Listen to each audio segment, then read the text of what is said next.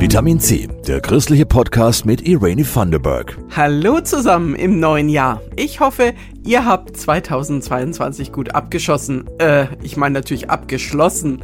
Hier und heute geht's rein podcastig um das Jahresmotto für 2023. Das haben ExpertInnen schon vor vier Jahren ausgesucht. Mal sehen, ob's passt. Und wir verraten, wo dieses Jahr in der Kirche der Bär steppt. Da gibt's durchaus ein paar Highlights. Ach ja, und wo sich die Lage in Italien gerade zuspitzt, rund um die Flüchtlingshelfer, da hätten wir einen fulminanten Filmtipp für euch.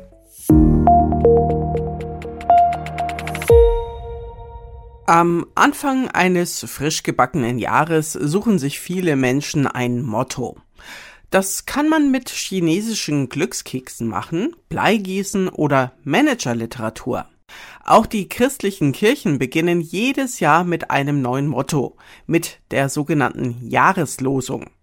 In diesem Jahr ist es ein Spruch aus der Bibel, von den allerersten Geschichten, also so in Richtung Adam und Eva, Abraham und Co. Du bist ein Gott, der mich sieht. Christoph Leferz erzählt uns, was der bayerische Bischof von der Jahreslosung hält. Vermutlich ist er ja dafür. Du bist ein Gott, der mich sieht. Für den bayerischen Landesbischof Heinrich Bedford Strom klingt das erstmal irgendwie tröstlich weil in den Situationen, wo ich mich selber nicht gut fühle und wo ich das Gefühl habe, ich habe was falsch gemacht, dann diesen Satz sagen zu können, du siehst mich. Du siehst mich eben auch so, wie ich bin, auch mit all meinen Schwächen. Und mit dem Du siehst mich ist eben auch das Vertrauen verbunden, dass Gott mich auch annimmt und liebt und begleitet, so wie ich bin. Das braucht auch ein Bischof, dass er einfach als Mensch okay ist. Ein christlicher Wohlfühlspruch. In dieser Jahreslosung steckt aber auch noch mehr, sagt der Landesbischof, dass man selber die Augen aufmacht und auf andere Menschen achtet. Denn diese Jahreslosung ist ursprünglich aus einer Geschichte von einer ägyptischen Sklavin, die einfach wie äh, Abfall behandelt wird und dann am Ende aber von Gott Kraft bekommt und diesen Satz sagen kann. Du siehst mich. Also Augen offen halten, auch für die anderen. Vielleicht gerade die, die übersehen werden. Ganz schön aktuell. Ich erinnere nur an die Arbeiter in Katar. Könnte auch einer von denen gesagt haben. Beim bayerischen Bischof ist es ja auch nicht nur der persönliche Glaube, sondern vielleicht auch sein Job, die zu sehen, die übersehen werden. Und ich sehe das für mich selbst als Verpflichtung, dass ich meine Augen aufmache und gerade vielleicht auf die schaue, die in der Gesellschaft vergessen werden, die man leicht übersieht und selber dann sie wirklich auch sehe, wahrnehme und wenn es sein muss, ihnen auch beistehe. Ein christliches Motto für jedes Jahr gibt es schon seit fast 90 Jahren. Es wird immer von einer Arbeitsgemeinschaft ausgewählt, in der viele evangelische, katholische und freikirchliche Organisationen sind aus dem deutschsprachigen Raum. Sie versuchen etwas zu finden, was allen weiterhilft. Die Auswahl findet immer vier Jahre vorher statt. Da kennt man diese Situation noch gar nicht. Aber es ist wichtig, dass eine zentrale Aussage der Bibel in den Blick kommt. Und dieses Bibelwort soll trösten, Hoffnung wecken, manchmal auch aufrütteln, provozieren, also einfach wirklich was mit uns machen. Du bist ein Gott, der mich sieht. So heißt die christliche Jahreslosung 2023. Das letzte Jahr haben wir jetzt durch. Ein Motto fürs Neue ist auch gefunden. Jetzt würde ich ja gerne wissen, was es denn bringt, das Jahr 2023. Redakteure, die wissen ja alles oder alles besser. Spaß beiseite. Ich frage meinen Kollegen Christoph Leferz, was im neuen Jahr zumindest in der bayerischen evangelischen Kirche so alles los ist.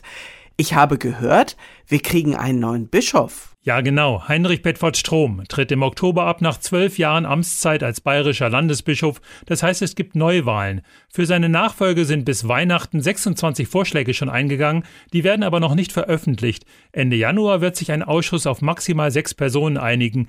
Die stehen dann zur Wahl Ende März. Es wählt übrigens die Landessynode, das ist das bayerische Kirchenparlament, also alles demokratisch, und es kann auch eine Bischöfin werden. Das wäre das erste Mal in Bayern. Beim letzten Mal gab es immerhin eine Kandidatin, die Münchner Regionalbischöfin Breit Kessler, die ist es aber nicht geworden. Naja, Bischof schön und gut, aber das ist ja alles weit weg in München. Nee, ein bayerischer evangelischer Bischof oder Bischöfin wird immer in der Nürnberger Lorenzkirche eingeführt. Das passiert alles hier. Und schon oft waren es Leute von hier. Also alle drei Bischöfe, die ich kennengelernt habe, kamen von Franken aus an die Macht. Dann viel Spaß für den oder die Neue. Das große Sparen steht ja auch in der Kirche an. Immerhin gibt es ein riesiges Highlight in diesem Jahr. Der Kirchentag. Und zwar wieder hier vor unserer Nase. Der Deutsche Evangelische Kirchentag findet in Nürnberg und Umgebung statt. Da kommen so ungefähr 120.000 Menschen, singen in der U-Bahn und verbreiten gute Stimmung. Es gibt einige kostenlose Open-Air-Konzerte in der Stadt.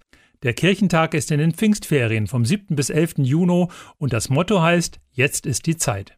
Ja, und die brauchen ja alle einen Schlafplatz. Also wer noch einen übrig hat, der kann sich beim Kirchentag als Schlafplatzanbieter registrieren unter www.unterkunft-kirchentag.de.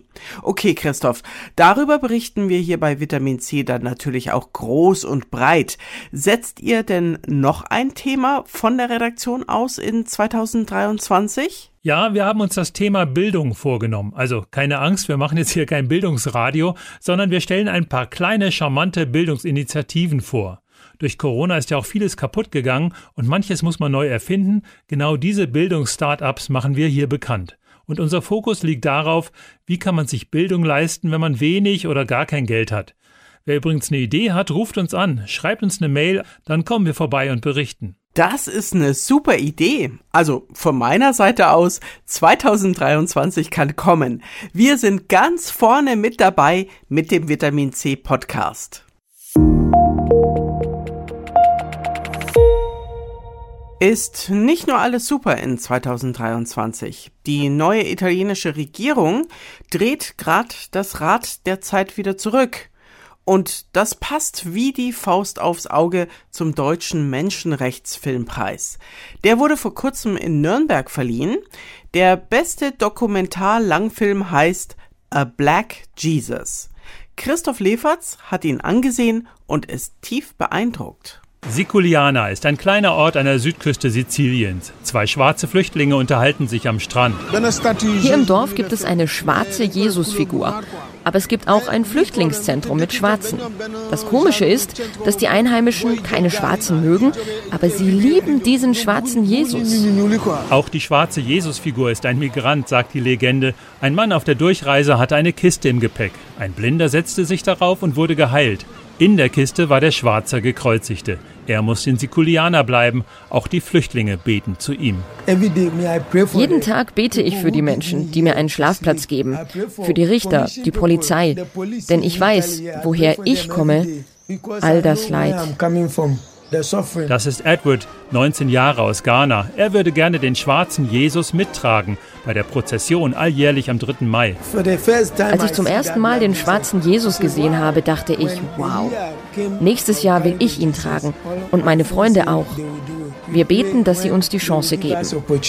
Für die Prozession kaufen die Frauen neue Kleider, frisieren sich.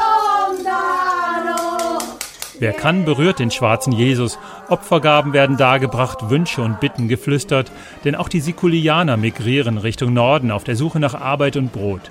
Dass ihr Schicksal sie mit den Schwarzen verbindet, sehen die wenigsten. Wenn ich ihnen begegne, weiche ich ein Stück zurück, weil ich Angst habe. Eine andere Frau sagt, ich habe keine Angst. Wenn ich ihnen begegne, sage ich guten Morgen. Wieder eine andere, wir sind alle Schwestern und Brüder, nur von einer anderen Rasse. Viele Sikulianer fürchten, überrannt zu werden. 400 Flüchtlinge auf 5000 Einwohner. Dabei sind sie selbst stolze Mischlinge, italienisch, ein bisschen griechisch, französisch und arabisch. Der Wassermelonenverkäufer klingt wie ein Muezzin. Aber der damalige Innenminister Matteo Salvini hetzt gegen die Auffanglager und will die Flüchtlinge in die Illegalität drängen. Trotzdem gelingt es Edward und drei Freunden mit Hilfe des Priesters, dass sie den schwarzen Jesus mit durch die Straßen tragen. Es entstehen erste Kontakte. Und Edward fragt sich, als ich ihn trug, blickte ich nach oben und fragte mich, bin ich das? Im Herbst wird dann das Auffangzentrum geschlossen. Edward in die Bezirkshauptstadt verlegt, er wartet noch immer auf seine Anerkennung. Der Lehrer der Flüchtlinge prophezeit, sie sind frisches Fleisch für die Mafia.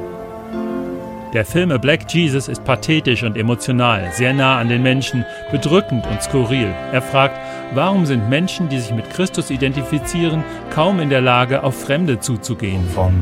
Siduliana heißt, die Länder durcheinanderbringen, die Grenzen und Geschichten. Dass die Menschen nicht mehr wissen, ob sie schwarz oder weiß sind, sondern einfach nur Menschen, einfach nur Länder. Damit keiner sagen kann, das ist meins oder deins. Die jungen Migranten wären die Chance für die heruntergewirtschaftete, überalterte Stadt. Regisseur Luca Lucchesi. Zwei Jahre lang habe ich das tägliche Leben von Einheimischen Migranten begleitet. Ich weiß es nicht, ob es ein spezifisches Menschenrecht gibt, um die Millionen von Menschen zu schützen, die jeden Tag auch durch unsere Gleichgültigkeit in die Unsichtbarkeit gezwungen werden. Angesichts dem italienischen Zustand heute, politisch und sozial, ist dieser Preis für mich besonders wichtig.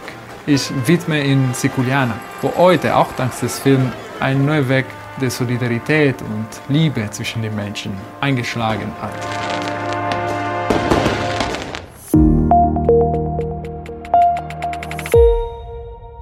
So, der Anfang ist geschafft, zumindest für 2023 im Vitamin C Podcast.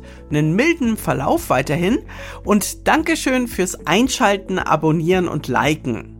Die Redaktion hatten und haben Christoph Leferz und Jasmin Kluge. Wir hören uns nächste Woche wieder. Eure Irani. Das war Vitamin C, der christliche Podcast. Für Fragen oder Anmerkungen schreibt uns an pod-vitaminc.epv.de. Vitamin C, jeden Sonntag neu.